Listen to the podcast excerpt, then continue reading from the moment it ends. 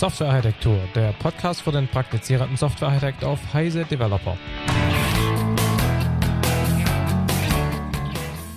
Microsoft Deutschland, Partner von Architektur, präsentiert Ihnen in dieser Folge die Fortsetzung der Diskussion um Middleware, dieses Mal im Umfeld von .NET und am Sprechrohr Michael und Christian.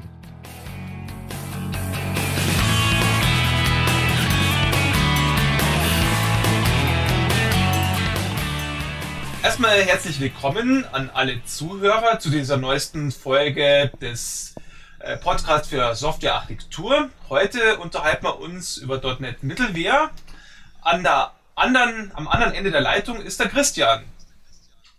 Hallo Michael, ich grüße dich. Einen wunderschönen guten Nachmittag hier aus Unterfranken. Dankeschön und einen wunderschönen Nachmittag hier aus München. Hier Michael. Ähm, .NET Mittelware ist ja das Thema. Wir hatten ja vorher eine Folge über Mittelware im Allgemeinen.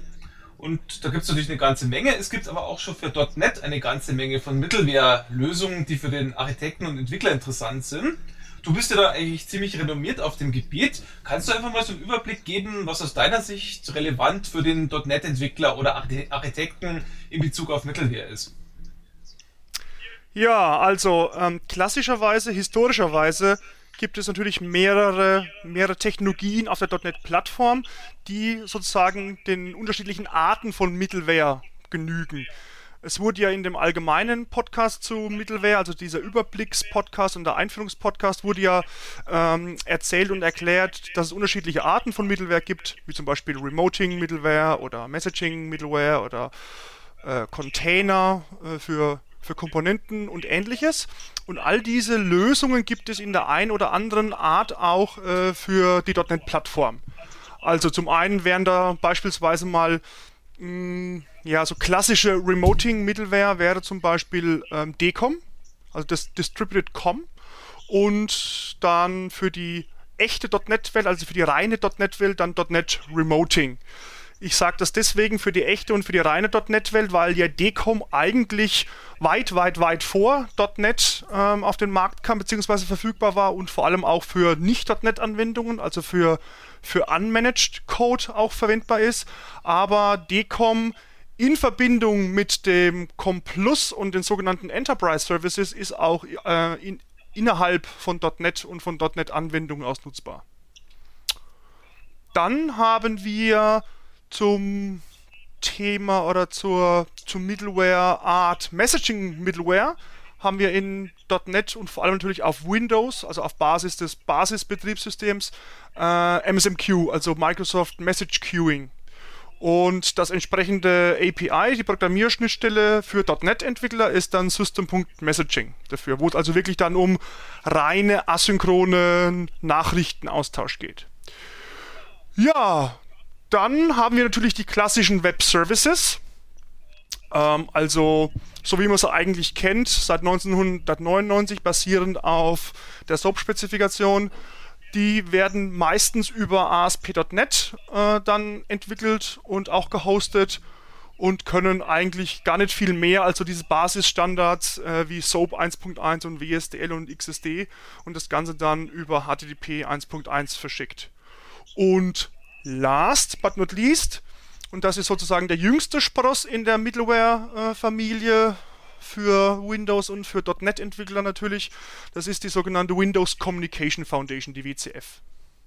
Die WCF, das war im Prinzip ja so ein bisschen so angekündigt, sie würde ja alles ersetzen, was es vorher gab von .NET Remoting bis hin über MS, äh, MQ oder auch andere Dinge, Web Services zum Beispiel. Wie weit ist da was dran? Ist WCF jetzt wirklich, sag ich mal, die Technologie der Wahl, die jetzt für alle Probleme, egal ob es jetzt message-orientiert oder eben nicht message-orientiert sind, äh, anwendbar ist.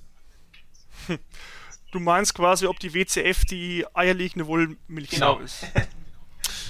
ähm, ja und nein. Ich muss leider so, äh, so unscharf antworten. Also zum einen natürlich das, was von Microsoft Marketings ab, äh, von Microsofts Marketingabteilung da immer so programmiert wurde, das stimmt natürlich so nicht. Also es hieß ja immer, wir wollen alle existierenden Technologien, genau eben diejenigen, die ich gerade vorher aufgezählt habe, ähm, ersetzen und machen nur noch eine einheitliche Kommunikationsplattform, eine, äh, eine einheitliche Kommunikationsfoundation eben. Das ist aber so ja gar nicht möglich, weil ja äh, unterschiedliche Gedankenmodelle und unterschiedliche Designansätze hinter den jeweiligen einzelnen Technologien äh, stecken. Zum Beispiel ist es halt wirklich inhärent etwas komplett anderes, ob ich jetzt halt äh, MSMQ einsetze oder ob ich .NET Remoting einsetze. Sowohl auf Ebene der Kopplung, also der Technologiekopplung, der zeitlichen Kopplung, als auch vom Programmiermodell und vom Denkmodell her. Ja. In .NET Remoting denkt der .NET-Entwickler einfach in .NET-Objekten ja, und in Events, Ereignissen mhm. und Delegates. Und bei System.Messaging, also dem API für MSMQ, da denke ich halt explizit äh, in dem Artefakt Nachricht und muss mir diese Nachricht aufbauen, muss auch gucken, was geht in diese Nachricht rein. Dann gibt es Metadaten auf der Nachricht, äh, womit ich dann das Verhalten innerhalb des MSMQ-Systems wieder ein bisschen verändern kann. Also etwas komplett anderes einfach. Mhm. Und deswegen geht es auch schon gar nicht äh, von der Seite aus, dass die WCF sozusagen einen Deckmantel über alles drüber legt. Okay. Das fand ich jetzt gut, äh, so als Überblick. Also das heißt, äh, WCF ist zwar die eierlegende Wollmilchsau auf der einen, auf der anderen Seite aber doch nicht. Ähm, wie stellen wir jetzt das vor als Entwickler? Also wie setze ich dieses ein? Ist das jetzt eine Bibliothek? Ist das irgendwo ein, sage ich mal, Broker-System à la DECOM oder wie ist es genau einsetzbar in meinen Applikationen? Okay. Das aller, aller einfachste ist, wenn man die WCF gleich so erklärt mit dem Einsatz, die WCF ist eine einzige Assembly und die heißt system.servicemodel.dll. Das ist sozusagen die .NET Assembly der Wahl und erstmal die wichtigste .NET Assembly, mit der dann der Programmierer die WCF anprogrammiert. Und wie der Name schon äh, vermuten lässt, ist es vielleicht jetzt nicht direkt ein Framework wie das .NET Framework, sondern es ist eine Foundation, die vielleicht von der Abstraktionsebene ein bisschen weiter, weiter unten, also tiefer anzusiedeln ist. Und man muss sich unter Umständen ein bisschen was noch äh, drumherum stricken, beziehungsweise oben drüber bauen, um es dann auch tatsächlich als, ich sage jetzt einfach mal, als End-to-End-Middleware auch einsetzen mhm. zu können. Das heißt, ähm, ja, die WCF ist eine, ja, ist eine Programmierplattform. Das heißt, wir haben ein API, also eine Programmierschnittstelle. Äh, dieses API ist jetzt aber nicht ähm, in dem Sinne starr, sondern wir haben unterschiedliche Möglichkeiten äh, der Nutzung von der WCF. Sowohl, wir können das quasi äh, sehr, naja, ich sage jetzt mal objektorientiert machen, also so ähnlich wie bei Remoting Middleware, obwohl eben kein Remoting unten drunter steckt. Aber wir können es auch sehr nach, äh, nachrichtenorientiert machen. Das heißt also, schon von der Programmierschnittstelle her können wir ähm, ein sehr breites Spre äh, sorry, ein sehr breites Spektrum auswählen, ob wir jetzt also mehr so Parameter und Parameterlisten orientiert quasi programmieren wollen oder eben doch äh, auf der rohen Nachricht. Auf der anderen Seite, neben dem API ist die WCF auch eine Hosting-Umgebung. Das heißt also, äh, ich kann meine WCF-Anwendungen, also die sogenannten WCF-Dienste, die Services, die sozusagen äh, ja, Dienstleistungen zur Verfügung stellen, die kann ich in beliebigen Prozessen anbieten. Also das kann ein Webserver sein, ja, innerhalb von ASP.NET vielleicht. Das kann eine ganz normale Windows-Anwendung sein, das kann eine WPF-Anwendung sein oder das kann ein Windows-Dienst sein, den ich dann entsprechend konfiguriert habe mit einem bestimmten Benutzerkonto, der dann im System Hintergrund läuft. Das heißt, ich kann das Ganze wirklich meinen Bedürfnissen anpassen. Wenn ich also eine Architektur entwickle, dann kann ich das quasi mit dem von mir bevorzugten Paradigma entsprechend nutzen. Ganz genau so ist es. Also ich meine, ähm, das Problem, was viele Leute jetzt haben, ist, dass wenn sie sich die WCF angucken, dann sehen sie den super riesengroßen Kommunikationshammer und auf einmal schaut alles aus wie ein Nagel, der mit diesem Kommunikationshammer reingehaut werden muss. Ähm, das ist natürlich ein bisschen ein Problem. Also ich sehe die WCF als großen, großen Werkzeugkasten. Ja, da ist nicht nur ein Hammer, sondern da ist auch mal eine Säge dabei, da ist mal eine Kombizange dabei. Äh, da ist eigentlich alles das drin, was ich brauche und ich muss mich eben als Architekt dafür entscheiden, welche Werkzeuge, welche Instrumente, in welcher Kombination ich brauche, um mir meine Vorstellungen dann auch umsetzen zu können.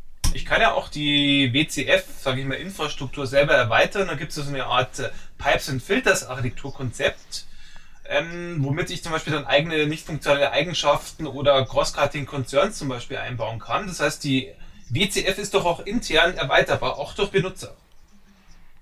Ganz genau so ist es. Also ich meine, zum einen mal äh, bietet die WCF von Haus aus schon ziemlich viele äh, ziemlich viel und breite Unterstützung für nicht funktionale Anforderungen wie äh, bestimmte Security-Aspekte, also ob ich jetzt zum Beispiel verschlüsseln und äh, signieren will, ob ich jetzt unterschiedliche Authentifizierungsmechanismen ähm, habe, ob ich zum Beispiel Message-Logging und Tracing haben möchte, all diese Geschichten. Da, also da kommt schon ziemlich viel out of the box mit der WCF, aber wenn mir das eben nicht genügt, und ich eben neue Cross-Cutting Concerns einpflegen möchte, dann hat die WCF eine sehr erweiterbare, aber gleichzeitig auch eine sehr mächtige und dadurch wohl auch sehr komplizierte äh, interne Pipeline-Architektur, in die ich mich dann äh, als Architekt und natürlich dann als Entwickler mit meinem eigenen Code einhängen kann. Das Ganze unterstützt ja, ja noch relativ viele Standards, äh, sowohl was Protokolle angeht, als auch was andere Standards angeht, zum Beispiel Security. Gehe ich da richtig in der Annahme? Ja, genau, das war ja eine der Grundideen oder der ursprünglichen Ideen äh, von dem Projekt Codename Indigo. Also die WCF hieß in den, in den frühen Kinder, äh, Kindertagen hieß es Indigo. Und äh, das Projekt Indigo hatte sozusagen als eine Zielsetzung die Umsetzung, die Implementierung der WS Stern Standardfamilie. Also angefangen natürlich von SOAP 1.1 und SOAP 1.2 äh, mit HTTP 1.1 bis hin zu WSDL 1.1 bis hin zu WS Security, WS Secure Conversation, WS Tra äh, Atomic Transactions und wie sie alle heißen. Ja, ich kann und will jetzt gar nicht alle aufführen. Und daher ist die WCF schon immer klassischerweise sehr stark gewesen in der Unterstützung von diesen WS-Sternen, also diesen mhm. SOAP-basierten ähm, Standards. Und mittlerweile sind wir ja bei .NET 3.5 Service Pack 1 angekommen, was ja eigentlich äh, eher .NET 3.7 heißen sollte, meiner Meinung nach. Ähm, und da hat sich eben auch et, ähm, etliches und einiges getan. Es werden jetzt mittlerweile die neuesten Standards aus dieser WS-Stern-Familie unterstützt. Und neben diesem SOAP-basierten, naja, Denk- und auch Kommunikationsansatz äh, werden eben jetzt auch jenseits von diesen operationenzentrierten ähm, Denken, werden jetzt auch ressourcenzentrierte oder ressourcenorientierte Modellierung und, Kom und äh, Kommunikation unterstützt. Also das, was man so gemeinhin als äh, REST-basierte Kommunikation bezeichnet. Das hier wird eine ziemlich breite Auswahl an, an der Stelle. Für den Architekt ist natürlich die Frage, angenommen, ich mache jetzt ein neues .NET-Projekt, äh, ich baue die Architektur und muss mir irgendwann mal überlegen, welche Technologien verwende ich. Wann würde ich jetzt konkret die WCF verwenden und wann würde ich es lieber bleiben lassen?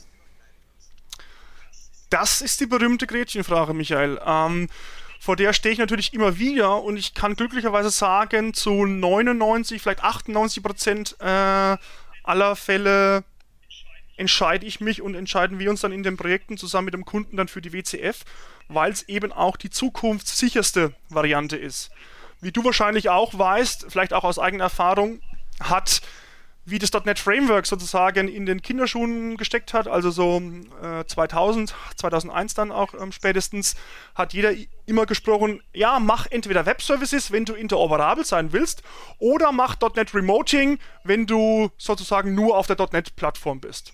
So, Jetzt sind also irgendwie diese Web-Services ein bisschen in die Sackgasse gelaufen, weil es eben keine weiterführenden Standards äh, gab, beziehungsweise nicht die Unterstützung dieser weiterführenden Standards. Und .NET Remoting wurde dann auf einmal relativ schnell ein bisschen so als Stiefkind behandelt und wurde dann sozusagen aufs Abstellgleis äh, Man muss ja sagen, am Anfang war ja im Prinzip .NET auch so ein bisschen angesehen als die Web-Service und XML-Technologie generell. Ja, genau. Ich meine, so wurde es vor allem vermarktet. Ja, ich meine, also wir wissen das natürlich äh, hoffentlich alle, dass man immer etwas unterscheiden muss zwischen dem Marketingmaterial und was auf bunten PowerPoint-Folien, auf großen Konferenzleinwänden präsentiert wird und was dann tatsächlich Sache ist. Ja, und das merkt man spätestens, wenn man es in Projekten einsetzt. Aber ja, natürlich, ich meine, äh, so ist das .NET Framework heute auch noch oftmals äh, einzusetzen, dass es eben relativ stark ist in dieser ganzen XML und spitze Klammern mhm. äh, Welt. Ja. So für genau. Bereich Embedded Systeme ist es wahrscheinlich weniger geeignet. Ja, ja, ich meine, ähm, die WCF gibt es halt im Haupt.NET Framework. Die WCF gibt es in sehr abgeschwächter Form auch zum Beispiel für das .NET Compact Framework. Ja? Aber äh, zum Beispiel für das .NET Micro Framework oder so oder ähnlich angesiedelten Laufzeitumgebungen macht es einfach keinen Sinn, weil es einfach viel zu, viel zu fett ist, viel zu schwergewichtig von der Implementierung her. Ich spreche jetzt nicht unbedingt äh, von dem Fall, dass es schwergewichtig in der Ausführungszeit ist, also das überhaupt nicht. Wir setzen die WCF, äh, wie gerade schon erwähnt, jetzt eigentlich ausschließlich ein, wenn wir eine Middleware-Entscheidung treffen müssen. Und da die WCF sowohl sehr mächtig aber leider auch eben, wie auch schon erwähnt, auch sehr, sehr komplex und kompliziert äh, ist oder sein kann, kann man aber die WCF sehr gut, ich sag mal, dressieren und dahin äh, manipulieren, dass man wirklich immer das Optimale für den jeweiligen Use Case und für das jeweilige Szenario rausholen kann. Also ob das jetzt für Durchsatz ist oder reine Performance oder ob es besser ausgelegt ist auf hohe Skalierbarkeit. Also da lässt sich die WCF äh, doch schon auch extrem ähm, verbiegen und für die eigenen Bedürfnisse anpassen. Okay, aber so richtig äh, unterstützt es so nicht. Also wie also irgendwie Verfügbarkeit oder äh, Fehlertoleranz-Aspekte sind da noch nicht drin. Gehe ich da recht in der Annahme? Naja, ähm, Fehlertoleranz-Aspekte sind bis zu einer gewissen Art und Weise drin. Ich meine, das, was halt sozusagen von TCP als äh, grundlegendem Protokoll ähm, drin ist, das was verfügbar ist, wenn ich zum Beispiel HTTP als Kommunikationskanal verwende. Dann kann ich natürlich beliebige Load Balancing Mechanismen einsetzen, die ja dann zum Beispiel auch als Software Load Balancing äh, Lösung in Windows Server zum Beispiel zur Verfügung stehen. Oder man nimmt halt eine Hardware Load Balancing Lösung. Mhm. Für für Fehler, für Failover beziehungsweise na, für fehleranfällige Kommunikationsstrecken gibt es eine Reliable Messaging Implementierung, die auf WS Reliable Messaging basiert. Die ist aber sehr, sehr, sehr, sehr schwergewichtig und sehr, sehr ähm, behende. Also da, da hat man einen ziemlichen Overhead in der Laufzeit, weil da werden doch sehr viele Control Messages und Lifetime Messages, alles im SOAP-Format hin und her geschickt und das kann also doch schon so schon sehr auf äh, den Durchsatz dann gehen. Mhm. Okay, dann würde ich sagen, also es gibt ja neben der WCF ja noch eine andere Technologie. Äh, als ich die kennengelernt habe, war es ja eher so ein bisschen still und leise im Kommen. Das war die Windows Workflow Foundation. Und dann habe ich von Microsoft immer wieder gehört, dass das aber eine Technologie ist, die relativ viele begeistert einsetzen würden. Vielleicht kannst du da einfach mal erzählen, was ist die Windows Workflow Foundation und was genau bietet sie mir? Okay. Bevor ich damit anfange, muss ich gleich mal was zu dem Kommentar sagen, dass die Workflow Foundation äh, sehr häufig eingesetzt wird. Das ist also nicht unsere Erfahrung. ähm, die Windows Workflow Foundation ist eine Workflow Runtime, eine Workflow Engine, die vor allem für, ich sage jetzt mal, für langlaufende Workflows gedacht ist. Ja? Ähm, die Modellierung und die Umsetzung dieser Workflows, die basiert primär auf einem deklarativen Modell, also auch wieder über spitze Klammer. Die Sprache dafür, also diese, diese Modellierungssprache dafür, die heißt SAML, also mit X, also XAML quasi. Das ist die Extensible Application Markup Language. Das ist genau die gleiche die gleiche Sprache, die auch verwendet wird, um zum Beispiel User Interfaces für die Windows Presentation Foundation auch zu bauen. Nur halt mit einem anderen, naja, Dialekt. Mhm. Und wofür nehme ich jetzt okay. diese Windows Workflow Foundation konkret her? Also was sind da so typische Anwendungen, die ich damit äh, implementieren würde? Also wir verwenden die Windows Workflow Foundation äh, entweder dafür, um eben langlaufende Workflows äh, zu implementieren, wo vor allem dann auch Menschen mit involviert sind. Ja, also ich meine, dass dann eben irgendwelche, der Klassiker sind halt so Bestellvorgänge oder irgendwie äh, Dokumentenverwaltung, wo man dann Dokumente an einen zentralen Server hochlädt und diese müssen dann gereviewt werden über unterschiedliche Review-Prozesse äh, bzw. Stufen, müssen dann abgezeichnet werden, müssen vielleicht sogar dann irgendwie digital nach, äh, nach ähm, bearbeitet oder nach gebessert werden. Also alles, was irgendwie länger als so der klassische Request-Response-Zyklus in einer technischen Anwendung dann halt äh, dann halt ähm, ist beziehungsweise dauert. Das kann man mit der Windows Workflow Foundation sehr gut umsetzen. Ähm, das Interessante dabei ist, dass man auch einen grafischen Designer hat, also eine Design-Oberfläche, mit der man dann diese diese Workflows über einzelne Workflow-Komponenten, die sogenannten Activities, dann auch zusammenstöpseln kann. Jetzt war also die Grundidee von Microsoft, dass jeder Entwickler äh, diesen Baukasten, nämlich genau das ist es auch wieder, die Windows Workflow Foundation ist genauso wie die Windows Communication Foundation eine Foundation, also ein Baukasten, aus dem man dann sich äh, ein bisschen mehr zusammenbauen äh, kann und zusammenstellen kann. Jetzt war also die Idee, dass man zum Beispiel diesen Designer nimmt und die in eigene Anwendungen, in eigene Windows-Anwendungen einbettet und dann diese Windows-Anwendung sozusagen dann seinen, wie heißt es so schön auf Neudeutsch, seinen Information Workern an die Hand gibt, die dann äh, diese nicht technisch angehauchten Workflows zusammenstöpseln können, die dann eben in die Workflow Foundation Workflow Engine hinein deployed werden können. So, das ist alles eine nette Idee, aber bis man wirklich so weit kommt, nämlich das Hosten dieses Designers in der eigenen Anwendung plus dieses ja, ein bisschen in Anführungszeichen Infrastruktur zu schreiben für das Deployen äh, der Workflows, für das Managen dieser Workflows, für das Versionieren von diesen Workflows. Ja, das ist mit der aktuellen Version im .NET Framework 3.5 SP1 ist das ein Heiden, Heiden, Heidenaufwand.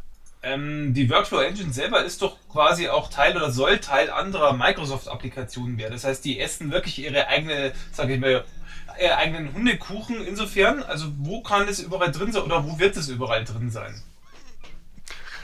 Genau, ja, also sowohl wie bei der WCF ist auch bei der WF ein internes Ziel von Microsoft, dass das in unterschiedlichen Produkten äh, eingesetzt wird. Wo es zum Beispiel offensichtlich eingesetzt wird, ist im SharePoint. Server, also im aktuellen SharePoint, äh, wie heißt das Teil? Moss, ne? genau. ne? ähm, 2007. Wo es eingesetzt werden wird, ist eben CRM in der neuen CRM-Variante. Dann wird natürlich immer wieder darüber diskutiert, wie schaut jetzt eigentlich die, die Abgrenzung von der Workflow Foundation zu dem großen, großen, großen Bruder BizTalk Server aus. Ähm, auch da wird immer noch äh, hin und her gerungen zwischen den Teams und innerhalb den Teams, ob jetzt dann die Workflow Foundation sozusagen als, als Core Engine auch für den BizTalk-Server verwendet wird und dann wird es wohl auch noch später eingesetzt werden für andere Office-Produkte, die teilweise noch gar nicht öffentlich announced wurden. Das heißt aber mit anderen Worten, wenn ich jetzt irgendwo die WF selber in irgendwelchen Applikationen einbauen will, gehe ich mal davon aus, dass es möglich ist. Das ist auch dort hostbar. Ganz genau. Also wieder ähnlich wie bei der WCF, wo ich meine eigenen Services gewissermaßen überall bereitstellen kann, kann ich auch diese Workflow Engine überall hosten. Also auch wieder genauso wie vorhin, äh, entweder innerhalb von ASP.NET, da gibt es allerdings ein paar ja, wie soll ich sagen, ein paar Rahmenbedingungen und Randbedingungen zu beachten, weil ASP.NET halt ein etwas anderes Prozessmodell hat, was vielleicht nicht immer unbedingt gut zusammenpasst mit langlaufenden Workflows und langlaufenden Vorgängen. Oder ich äh, hoste es eben in einer, in einer Client, also in einer GUI. Anwendung, aber klassischerweise wird man es dann wahrscheinlich wieder in einem echten Serverprozess, also in einem Windows-Dienst im System Hintergrund hosten und wird das wahrscheinlich äh, verheiraten und verkoppeln mit der Windows Communication Foundation, sodass ich dann einen WCF gewissermaßen als Kommunikations- Fassade, also ein WCF-Service als Kommunikationsfassade vor meinen Workflow setze, um dann mit diesem Workflow und den unterschiedlichen Zuständen, die so ein Workflow dann ja annehmen kann, äh, auch kommunizieren zu können. Das heißt, dass es äh, auch möglich ist, zwischen verschiedenen Workflow-Engines zu kommunizieren. Also, weil, weil, du das ja jetzt erzählt hast, ist ja eine WF ja quasi in einer Applikation gehostet. Und wenn ich jetzt mehrere Workflow-Engines hätte, können die irgendwo miteinander? Genau, ja. Ähm, also ich, ich kann mir es gibt die Möglichkeit, dass ich in einen und den gleichen Prozess mehrmals die Workflow Engine hoste, das geht. Oder ich kann eben auf einer Maschine mehrere Prozesse haben, wo ich die Workflow Engine hoste. Äh, und das Wahl der Kommunikation zwischen diesen unterschiedlichen Instanzen ist eigentlich mittlerweile immer die WCF. Da ich ja mit der WCF jetzt nicht immer nur, ich sag mal, klassische Webservice-basierte Kommunikation machen muss, wie eben HTTP und SOAP, äh, sondern auch äh, sehr hochoptimierte Kommunikation äh, implementieren kann, zum Beispiel auf der lokalen Maschine, nämlich über Named Pipes. Ja, dann kann ich nämlich auf der gleichen Maschine, wenn ich mehrere Prozesse habe und in diesen unterschiedlichen Prozessen laufen dann unterschiedliche Workflow ähm, Foundation Engine Instanzen, kann ich unter diesen verschiedenen Instanzen dann über die WCF mittels Named Pipes beispielsweise kommunizieren. Und wenn ich dann später ein Scale-Out machen möchte und möchte diese unterschiedlichen Prozesse dann auf unterschiedliche Maschinen legen, muss ich nur die Konfiguration in der WCF ändern und muss dann umschalten oder kann dann umschalten von Named Pipes Kommunikation auf zum Beispiel TCP-basierte Kommunikation oder vielleicht auf HTTP-basierte mhm. Kommunikation. Das ist die große Stärke der WCF dann in Verbindung mit der mit der WF, mit der Workflow Foundation. Jetzt wissen wir ja, dass es äh, irgendwann in Zukunft, wie nah oder wie fern es ist, weiß ich jetzt nicht, äh, eine Workflow Foundation 4.0 geben wird. Das soll ja ziemlich massiver Umbau sein, das was, dessen, was bis jetzt äh, vorhanden ist. Kannst du vielleicht dazu was erzählen? Ja, also zum ersten Mal, äh, der Termin wird wahrscheinlich Ende dieses Kalenderjahres sein, Anfang nächsten Kalenderjahres. Also da werden wir dann .NET Framework 4.0 sehen und da wird es dann neben der WCF 4.0, wo es eigentlich primär um kosmetische Pflege und, und, und um ein paar neue interessante Features geht, wird es aber vor allem in der WF 4.0 einen großen Big Bang machen. Weil Zumindest ist das die Aussage aus Redmond, weil aufgrund des Kundenfeedbacks äh, die WF in 3.0 und in 3.5 doch einige Probleme hatte. Sowohl von der Entwicklung her, also die Entwicklung von eigenen äh, Workflow-Komponenten, diesen Activities, vor allem wenn es um asynchrone Activities geht, die vor allem in diesen lang anlaufen, äh, Entschuldigung, in diesen langlaufenden und lang andauernden Workflows eingesetzt werden sollen, doch extrem kompliziert ist, als auch in der in der Laufzeit, wo es dann also wohl öfters mal in großen Szenarien dann zu, ja, zu Performance-Einbrüchen ka äh, kam und zu Skalierbarkeitsproblemen eben. Und wie ich ja vorhin auch schon ganz kurz angemerkt hatte, ist das Problem, dass die Lernkurve für die WF und die Implementierung von, von Features rund um dieses um dieses Kernsystem von der Workflow Foundation einfach viel, viel, viel, viel zu hoch ist und man einen viel zu großen Aufwand hat, als Entwickler, als Implementierer dann eben das Ganze umzusetzen, was sich der Architekt vielleicht ausgedacht hat. Deswegen wird die Windows Workflow Foundation in .NET 4.0 ein kompletter Rewrite sein. Und das jetzt wieder in Verbindung mit meinem ersten Satz zu diesem Themenkomplex Workflow Foundation, dass noch nicht allzu viele Kunden die Workflow Foundation adaptiert haben und diese einsetzen, ähm, ist natürlich ein sehr interessanter Aspekt, weil wenn jetzt natürlich schon eine extrem große und breite Kundenbasis da wäre, die diese Workflow Foundation einsetzen würde, dann wäre dieser Schritt, ein kompletter Rewrite in 4.0 natürlich mit sehr, sehr großen Schmerzen verbunden, vor allem für viele, viele, viele, viele Kunden da draußen. Mittlerweile ähm, ist aber diese Entscheidung schon seit längerer Zeit eben gefallen und diejenigen, die halt mit .NET 3.0 oder 3.5 die Workflow Foundation eingesetzt haben, ja, für die müssen wir jetzt hoffen, dass sie durch den Einsatz geschickter Patterns und Abstraktionsebenen über äh, der Workflow Foundation äh, Schicht dann das hoffentlich so aufgebaut haben, dass dann das Hinüberziehen, Hinüberwandern und teilweise Reimplementieren für die 4.0er Version einigermaßen glimpflich vonstatten Also du willst Leuten oder Architekten, die jetzt damit beginnen, raten, wirklich zu überlegen, wie sie jetzt quasi diese WF-Implementierung von ihrer Logik sozusagen entkoppeln.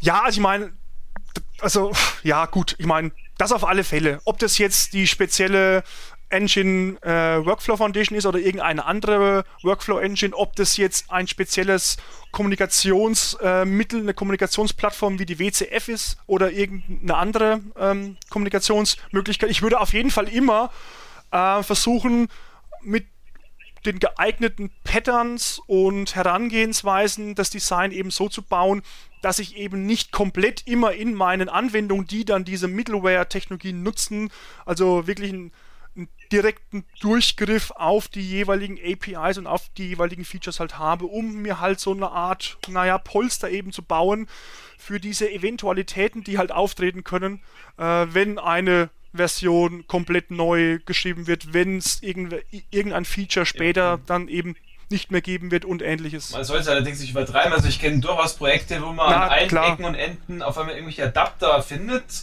um ja nicht von irgendwas abhängig zu sein, wo man dann quasi irgendwo mal einen Albtraum von Adaptern hat, weil es irgendwann dann nicht mehr, sage ich mal, wartbar ist und auch nicht mehr performt. Also insofern, Adapter sind gut, man soll sie aber mit Bedacht einsetzen. Absolut, ja. Ich meine, äh, ich glaube, wir hatten auch mal eine eigene Episode dafür angedacht, ne? Mm, dass man sich da mal überlegt, welche Patterns denn da tatsächlich von äh, oder welche Patterns da wirklich Sinn machen, wenn man da Abstraktionen überhalb der eigentlichen Middleware-Plattform dann haben möchte. Aber ich bin vollkommen bei dir, man soll es nicht übertreiben, äh, wie das ja für jedes Pattern gilt, wie wir schon uns unterhalten haben in der Patterns-Folge. Jetzt haben wir ja von mehr oder weniger Mittelware und Workflow-Mittelware gesprochen, also Remoting, Messaging-Mittelware wie WCF äh, von Windows Workflow Foundation. Und jetzt fehlt mir so ein bisschen ein Bild, wie bringe ich das Ganze ins Web? Also sprich Stichwort Application Server, Internet Information Server, diese Geschichten, wie passt das Ganze in das Bild der .NET Mittelware rein? Ja, ähm, da möchte ich mich eigentlich jetzt kon äh, konzentrieren ähm, auf die WCF, ja, weil wir nehmen es einfach mal an, dass die WCF sozusagen in den aller, allermeisten Fällen sozusagen die gesetzte Middleware ist, wenn man die .NET-Plattform jetzt als Microsoft-System sozusagen ein, äh, einsetzt. Und dafür, mhm. habe ich ja schon gesagt, äh, braucht man jetzt nicht notwendigerweise einen dedizierten Application-Server, weil man ja diese Dienste, diese WCF-Services prinzipiell überall hosten kann. Es kommt darauf an, was man jetzt für Bedürfnisse hat oder was man ähm, tatsächlich für Notwendigkeiten hat, was ein Application-Server einem tatsächlich bieten soll. Ja, das heißt also, es kommt dann wirklich darauf an, was ein entsprechender Application Server, ein entsprechender Komponentencontainer denn tatsächlich an Mehrwert bietet, wie ich diesen Mehrwert dann hoffentlich einfach zum Beispiel über Konfigurationseinstellungen mhm. nutzen kann. Und dann kann ich mir überlegen, brauche ich diesen tatsächlich. Aber wir haben in unseren Projekten jetzt ähm, seit, naja, zwei, zweieinhalb Jahren jetzt mit der WCF eben festgestellt, dass, oft, dass oftmals die Antwort des Komponentencontainers tatsächlich einfach äh, ein Hosten der WCF-Services in einem Windows-Dienst ist. Weil viele Mehrwert-Features, die sonst ein typischer Komponentencontainer in der Java-Welt bietet oder eben auch der IIS in der, in der Microsoft und in der .NET-Welt bietet, die bietet mir die WCF schon selber als Foundation, als Communication Foundation was mache ich jetzt, wenn ich Beispiel jetzt aber Workflows à la Workflow Foundation in einem Internet-Szenario nutzen möchte? Geht es auch irgendwo in Verbindung mit IIS oder wie auch immer? Naja, ich meine, es kommt darauf an, ähm, was du meinst mit, mit Internet-Szenario. Die Frage ist ja, willst du einen Workflow anstoßen können über eine HTTP-URL? Ja? Wenn du das machen möchtest, dann kannst du natürlich sagen, okay, ich setze irgendwie ein ASP.NET Frontend davor, welches im IIS läuft und hoste dann diese Workflow Engine in ASP.NET. Das kann man machen. Wäre ich aber jetzt ähm, sehr vorsichtig, weil mit der momentanen Ausprägung von IIS und von ASP.NET, da es eben technische Einschränkungen gibt für langlaufende Workflows. Eine andere Möglichkeit von der Architektur her wäre, dass man seine Workflow Engine in einem Windows-Dienst eben hostet, diesen Workflow dann über eine WCF-Schnittstelle nach außen stellt, von der dann quasi die ASP.NET-Anwendung auf diese Schnittstelle zugreift. Mhm. Oder, was man natürlich auch machen kann, im Sinne von einer, von einer REST-basierten äh, Schnittstelle, dass man eben über das REST-Feature was zugegebenermaßen momentan noch sehr eingeschränkt ist, wenn man jetzt die Möglichkeiten von REST sich mal betrachtet, dass man über die REST-Features von der WCF quasi den Workflow nach außen stellt, sozusagen als Zustandsmaschine. Mhm. Ja, auch das kann man machen. Also da gibt es wirklich mehrere architekturelle Ansätze, die aber teilweise eben technische Unzulänglichkeiten dann vielleicht ähm, bieten, weil sie dann eben zum Beispiel im IIS mit ASP.NET gehostet sind und IIS ist nun mal ein Webserver, der halt auf kurzlebige Anwendungen ausgelegt ist und halt auf effizientes Request-Response in kürzester Antwortzeit quasi optimiert wird. Aber Microsoft ist sich dessen bewusst und baut eine Erweiterung für den IIS mit dem momentanen Codenamen Dublin. Du wirst es ja vielleicht schon gemerkt haben, Microsoft scheint jetzt irgendwie Good Old Europe ähm, entdeckt zu haben. Mhm. Die ganzen. Codenamen, die da rumkreuchen und fleuchen, wie Geneva und Zurich und Dublin ja, und Oslo. Oslo. Genau. Also gen genau. Also Dublin, Dublin ist quasi eine Erweiterung für den IIS für das Hosten von Workflow Services. Also Workflow Services ist dann quasi ähm, eine spezielle Art von Windows Workflow Foundation Anwendungen, die dann über eine WCF-Schnittstelle nach außen gestellt werden. Und diese Erweiterung vom IIS ermöglicht eben dann zum Beispiel das Persistieren und das Tracing und Tracking von langlaufenden Workflows innerhalb des Application Servers IIS. Okay, aber das ist jetzt quasi schon im Kommen oder das ist schon da? Das ist noch im Kommen. Das ist etwas, was dann ähm, einfach eine Erweiterung sein wird der Application Server Rolle von Windows Server. Aber ich schätze mal, das wird auf jeden Fall Anfang nächsten Jahres, vielleicht sogar früher nächsten Jahres, also früher 2010, bis das dann in der finalen Version da ist. So, jetzt merke ich gerade, da wir ja so ein interessantes Thema hier hatten, ist die Zeit wieder mal verflogen, sodass es langsam auch Zeit wird, zum Ende zu kommen.